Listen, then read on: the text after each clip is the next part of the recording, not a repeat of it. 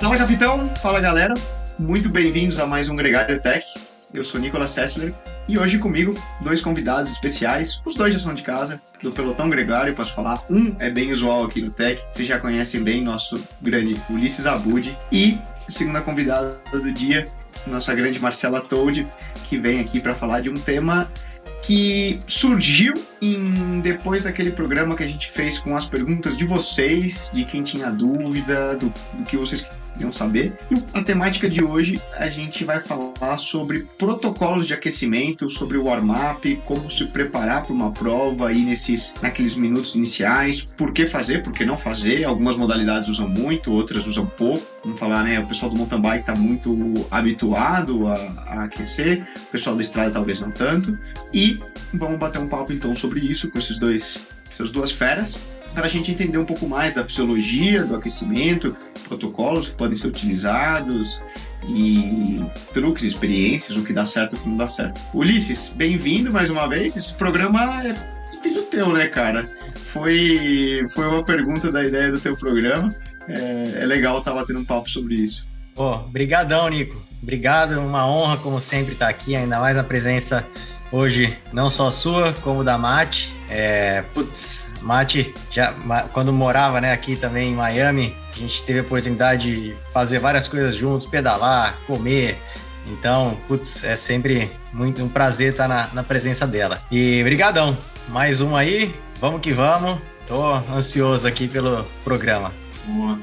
Má, teu nome, vamos colocar você para tirar aqui também, cara 90. Quando a gente falou de aquecimento e eu vendo você correr na pista recentemente, né, semana, semana passada, se aventurar aí pelo protocolo de pista e vindo, né, tendo muita experiência por diferentes modalidades, como treinadora também, é, atleta de alta performance. Eu falei, pô, a Marcela é o nome pra gente trazer para esse programa agora mesmo, porque ela tá, tá, passando por quase todas as modalidades que falam e, e sente na pele a importância do, do aquecimento, né? Pois é, é, eu recebi esse convite para correr o brasileiro de pista e super interessante, na verdade, é legal passar também por todas as modalidades porque e distâncias diferentes, porque você vai entendendo a importância e como encaixar, né, um, um aquecimento, como se preparar para aquela largada, assim, é, pensando nos diferentes contextos, nas estratégias de prova. Acho que aquecimento é é, um ponto extremamente, pode ser extremamente estratégico, né,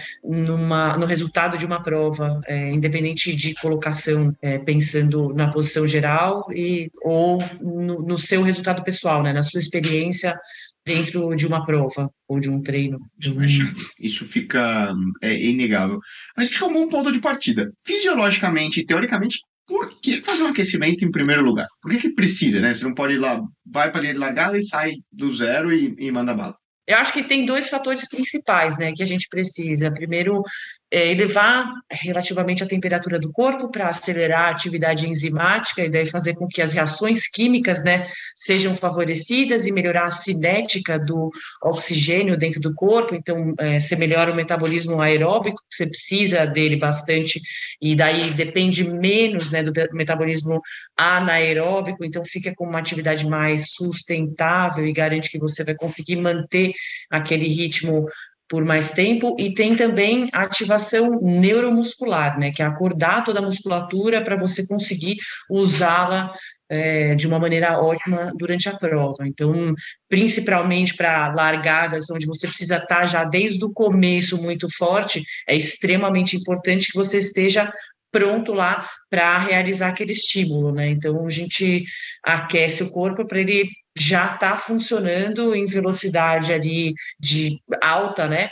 É, desde o começo da prova. Disse tudo, Mate. Nossa, resumiu muito bem. E eu acho que o principal desses, né, como você disse, é a preservação, né, do, da, do tanque de combustível aeróbico, que você não quer já bater no anaeróbico, né, da partida e usar o combustível anaeróbico de cara, porque a gente sabe que ele é bem mais finito, e é o que acontece quando as pessoas às vezes não aquecem, porque elas pensam, ah, não vou aquecer, é, tem aquela, aquele famoso dilema, aqueço e alinho atrás, ou não aqueço e alinho na frente, né, nas provas.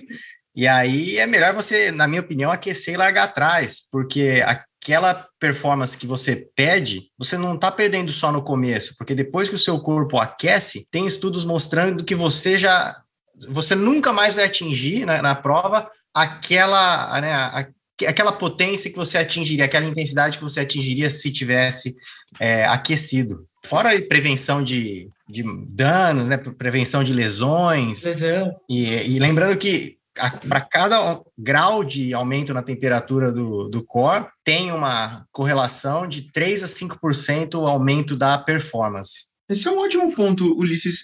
Existem estudos que comprovam, vamos falar, um aumento da performance e do rendimento pós, é, pós um protocolo de, de aquecimento e comparando com, com 100, uma, uma alguns, alguns, alguns estudos. Tem bastante meta-análise assim, concordando que é, isso daí, isso, essa é, uma, é, um, é um dado, todos chegaram, né, dessa, claro, alguns chegaram em 3%, outros em 5% na melhora de performance em relação a, a não aquecer, né, quando houve um grau de aumento na temperatura do core, e, claro, há um limite. Se você continuar aumentando essa temperatura do core, aí você começa, né, a curva inverte. Aí você começa, mas é para isso depois que a gente entra no, no cool down, quando você já está superaquecendo, é, ou superaquecido. Mas, assim, agora, onde a teoria diverge é em protocolos, diferenças de protocolos de aquecimento. É, há bastante estudos dizendo que um certo protocolo de rampa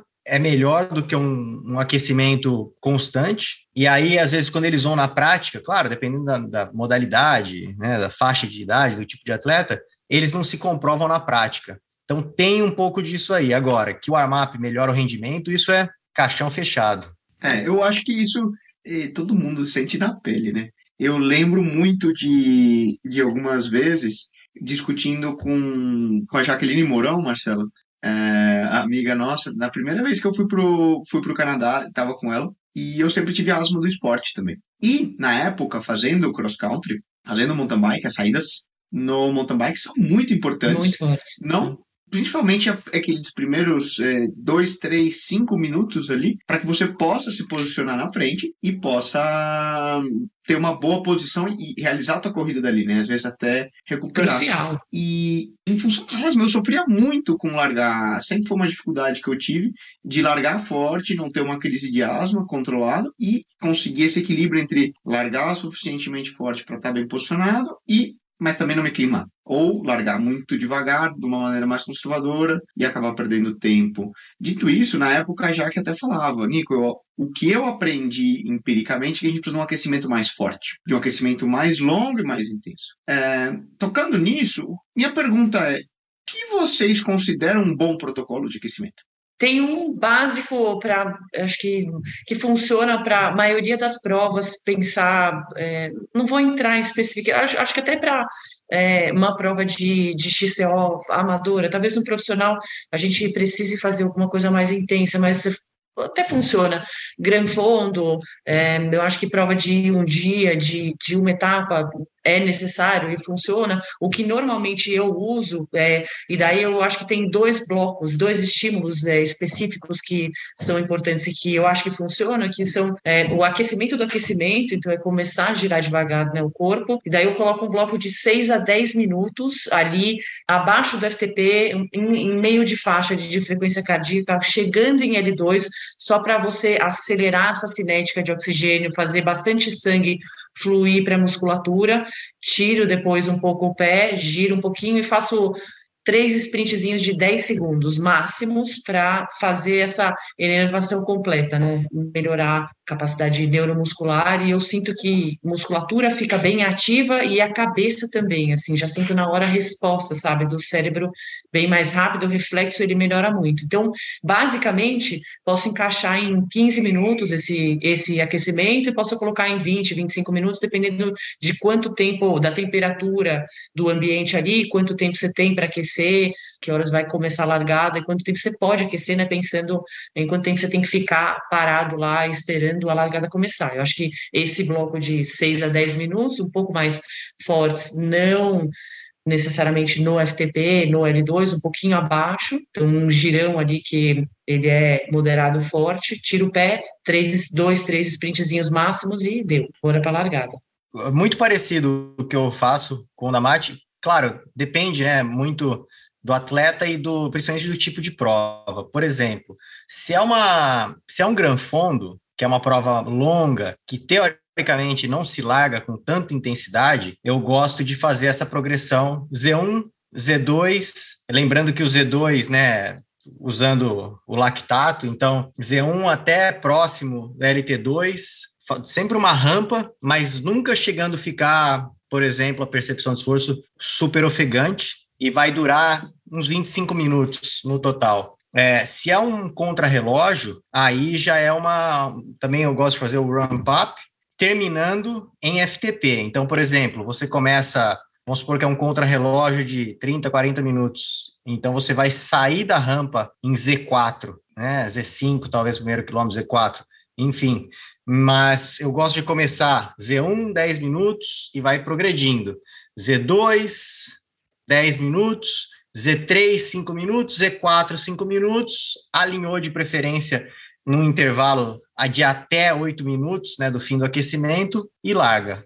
É, acho que são os dois protocolos mais, mais básicos, mas depende bastante do, do atleta, né? Tem atleta que funciona melhor com alguns, por exemplo, é, os, a sequência de sprint no fim para ativar a parte neuromuscular. Tem outros que preferem fazer mais uma coisa tranquila. Tem uns que tem 10 minutos para aquecer, tem outros que tem 30 minutos para aquecer. Eu acho que é por aí. Diferentes modalidades, diferentes protocolos de aquecimento? Vamos pensar mountain bike, estrada.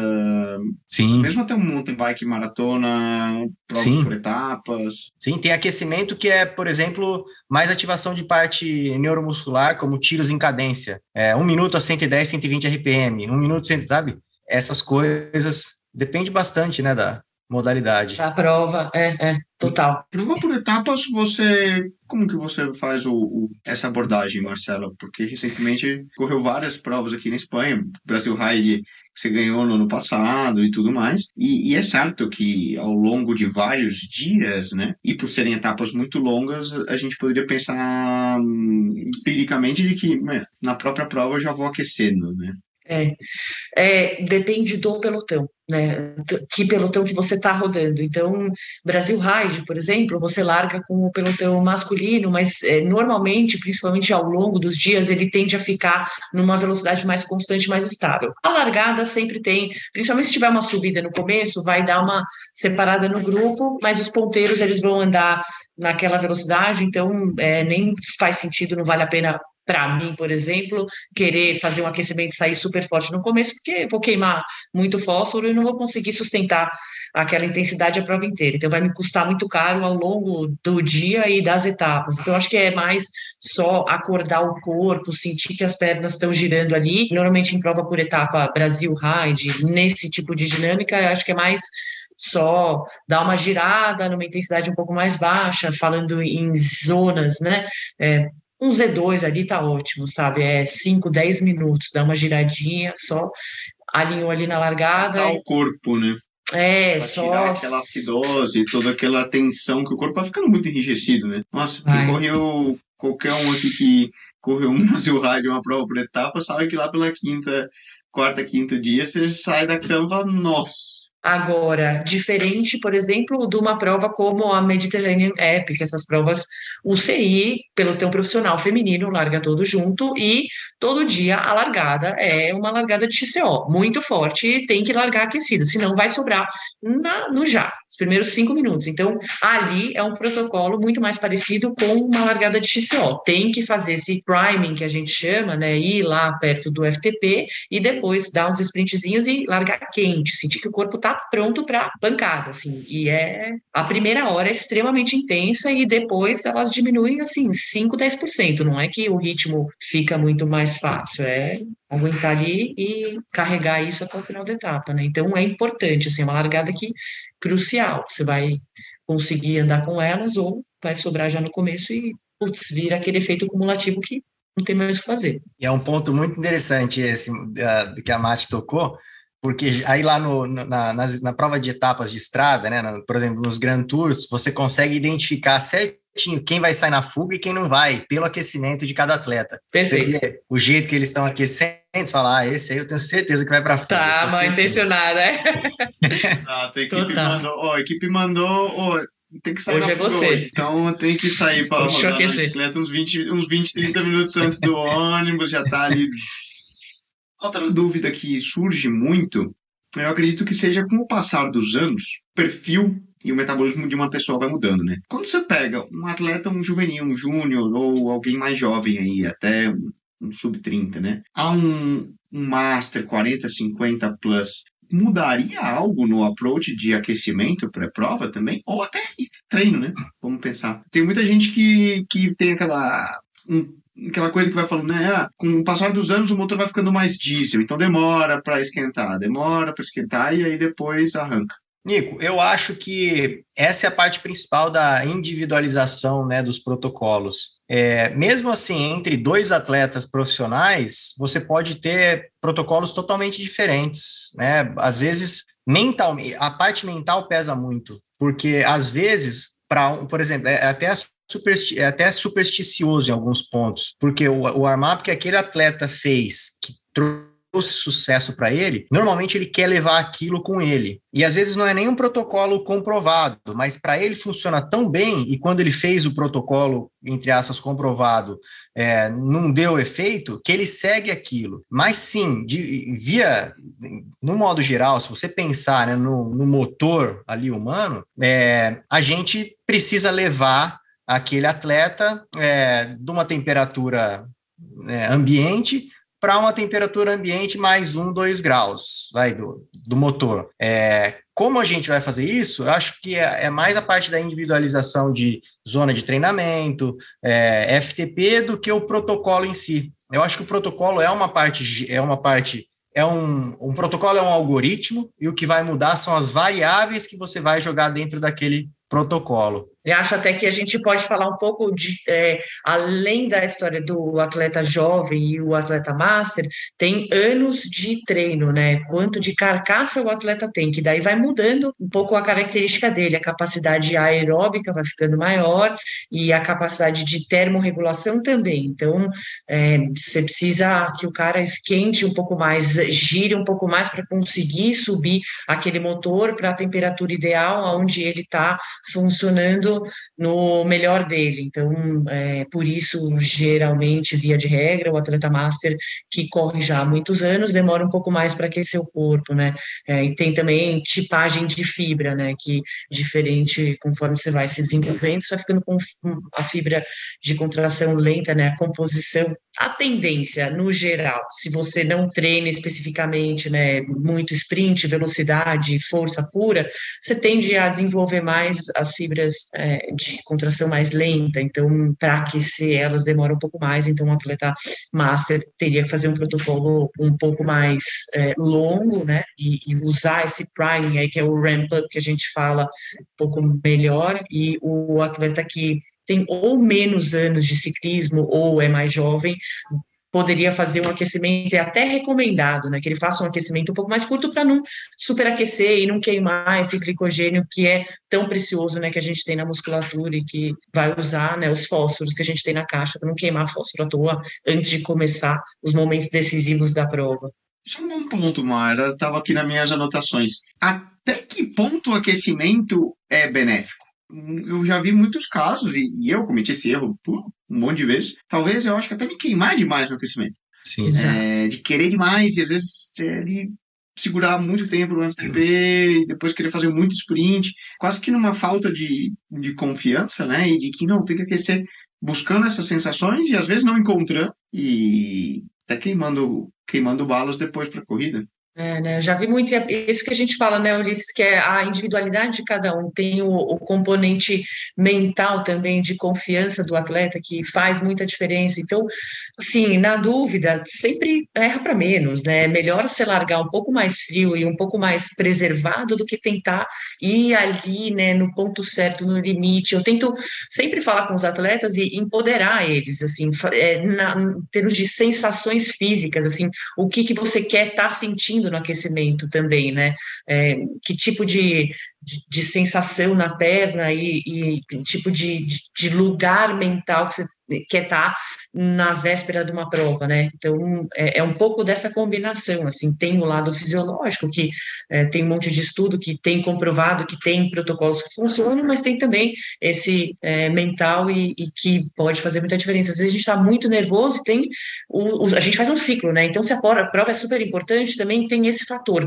Se você fez o, o tapering, né, o polimento, então o cara está descansado, ele chega frescão lá antes de largar a prova, a chance de dar uma errada no aquecimento e passar um pouco, sabe, gastar um pouco mais, é grande. Então é melhor mesmo errar até um pouco para menos, principalmente fora do nosso caso, ah, tá muito acostumado, né? Você vai correndo muita prova, você vai cada vez se acostumando mais e achando o ponto exato no profissional. É, agora, para amador, é, é, difícil, mesmo a gente como treinador, achar o ponto certo, né? De onde o cara vai estar, tá, no, assim, no melhor, na melhor condição para a largada. Então, é melhor errar para menos, assim, deixar, dar uma acordada no corpo sem suar demais, sem né, te deixar extremamente nervoso, que não seja uma coisa trabalhosa fazer, né, que te consume, te desgaste fazer o protocolo de aquecimento, mas mais Sim. livre ali, mais lúdico. Você treina isso, Marcelo? É, experimentar os protocolos? Eu experimento, é, eu dou uma experimentada de vez em quando, leio um artigo, por isso, e discuto também com alguns treinadores, nem sei se eu já falei com você sobre isso, Ulisses, mas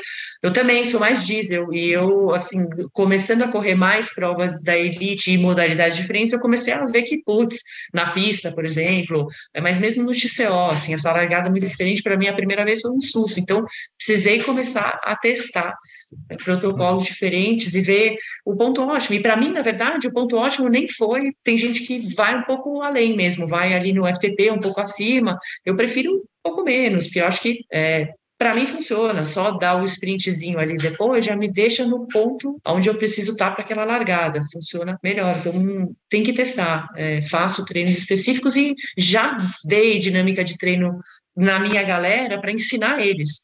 É, a fazer um bom aquecimento, a fazer uma dinâmica ali de revezamento, onde a ideia era só sentir que, putz, agora, tá na hora, vai largar e é agora que tem que ir no máximo, sabe? Então, também é legal fazer isso, experimentar.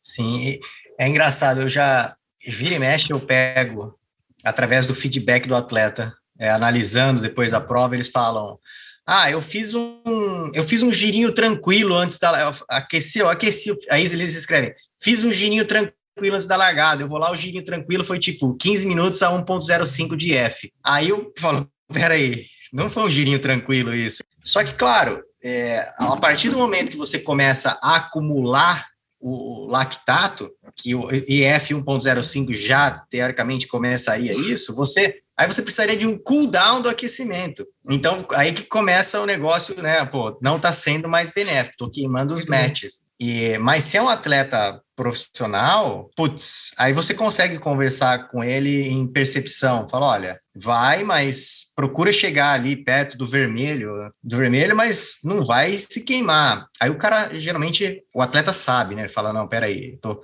tô, mas tô perto do FTP, não tô passando. Mas é difícil. Quando você começa a trabalhar com percepção de esforço, é difícil. Às vezes a adrenalina toma. Descalibra bem. É, é, subjetivo. O medidor de potência é, descalibra, né? O medidor de, de cerebral. Duas dúvidas que, que ainda eu tenho. Quanto tempo antes, né? Porque a gente tá falando de aquecer, aquecer, aquecer, aquecer, mas e aí? É para terminar isso um minuto antes, o, o mais próximo possível? Ou posso. Porque é quase impossível que você termine esse protocolo menos de 10 minutos, né? Então, Nico, se diz que o máximo é 10 minutos que você deve, né? Acabou o aquecimento, você tem 10 minutos. A partir daí, a temperatura do core, consequente começa. muscular, já começa a voltar ao normal. E, claro, também depende. Vamos supor, tá frio, naquele dia tá frio, vai cair mais rápido a temperatura. Eu não sei, teve um episódio engraçado numa foi numa Olimpíada que essa seleção da Alemanha, eles apareceram com igual o cobertor térmico de pneu de Fórmula 1, eles puseram isso no, no time de pista. Eles aqueciam e ficavam com aqueles cobertores térmicos na perna para manter a temperatura. Segura. E o oposto também, né? É, em prova de XCO você segura um pouco, então você aquece a perna e É, se a prova está muito quente, já tem muita gente usando aquele coletinho para resfriar, principalmente as costas aqui e o core, para também não superaquecer antes da largada, que a tendência é no aquecimento você já leva a temperatura lá em cima. É. Isso é um bom ponto, né? Vamos pensar, uma prova com calor, que seria mais o cenário brasileiro. Você tem que resfriar. É. Usar um aquecimento mais leve para não ter uma elevação tão alta, e uma prova no frio, por exemplo, quando estiver no inverno aí, vamos pensar se. Bom, o Letap de Campos costuma ser já em setembro, não, não faz tanto frio, mas quando rola uma prova, por exemplo, que faça frio, aí sim até faz um aquecimento um pouco mais longo, um pouco mais quente. Para esquentar o corpo e não precisa necessariamente ser tão intenso, né? Mas a elevar a temperatura mesmo da pele, do corpo, para você conseguir é. e conseguir segurar aquilo, né? Usar casaco se tiver equipe, Sim. tal. Brasil Ride é gelo nas costas, gelo em tudo e você precisa de qualquer jeito aquecer. Então tem um, uma regulagem que você precisa fazer ali, ajuste fino, principalmente se você estiver disputando pódio ou quiser, né? Fazer um resultado melhor, é, esses detalhes são super importantes. A gente usa aquela meinha, né? Meia calça, enche de gelo, coloca aqui atrás. Miami também, né? Ulisses, é quente hum. pra caramba no verão, então. Quente pra caramba. Flórida... Pra caramba. Mas é um bom ponto esse. A gente, né, a gente tá, tem que regular a temperatura de duas maneiras. A maneira intrínseca, que é você, a, a, a fornalha de dentro, né? Regulando a temperatura, e aí fora também abafando, né, conservando aquele calor ou deixando aquele calor embora, depende como é que está o, o ambiente. A vestimenta é fundamental de acordo com a temperatura, porque você quer, na verdade, você quer que o músculo suba a temperatura. Para o músculo subir a temperatura, você precisa subir a temperatura do core. Só que se está muito quente fora, você precisa dar um jeito de conseguir trocar calor né, do core para manter a musculatura aquecida, mas o core também não tão aquecido para não superaquecer o sistema. Perfeito. Para terminar, um protocolo que eu tenho muita curiosidade, já discuti, vai tocar um pouco mais no que é o neuromuscular que a Marcela tanto falou. Protocolos de aquecimento e ativação fora da bike. Usam sim ou não? Aí eu estou pensando em um alongamento dinâmico, trabalhos é, com uma bandinha elástica, por exemplo, um neuromuscular, já escutei alguma coisa a respeito de que algumas equipes profissionais de mountain bike levavam, por exemplo, um rack de agachamento para fazer uma leve liberação e uma leve ativação de força antes de ir para o aquecimento, até pela questão é, hormonal e tudo mais. Qual opinião e experiência de vocês? Falar de profissional ou de amador, né? Pensar um pouco também na praticidade, que é um ponto que acho que é super importante, e na bioindividualidade, assim, acho que já fiz, já fiz ativação de cor para prova de mountain bike, quando eu sinto que Brasil Ride é um exemplo ótimo, assim, você vai ficando lento ao longo dos dias, e daí chega uma hora que, putz, ah, se a largada, se é o XCO, que é super técnico, eu preciso estar rápida, é, vale a pena dar os sprintzinhos e de repente faz uma ativação de core, uma prancha, uns abdominais lá, só para sentir que hum, o corpo está mais um agachamentinho dinâmico, é, alongamento dinâmico tal, só para dar mobilidade, deixar o corpo um pouco mais flexível e mais dentro mesmo, encaixado na bike.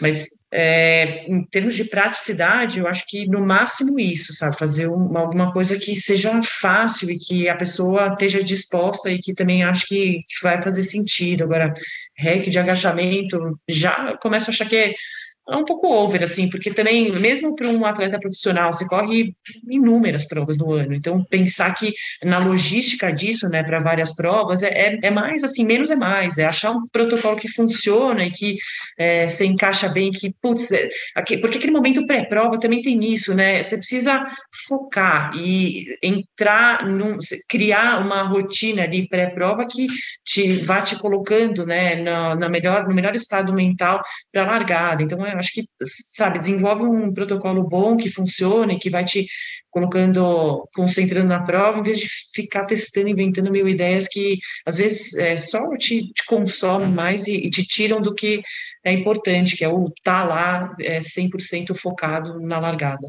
Eu concordo 110% com a Mate. Eu acho que eu sigo o minimalismo nessa.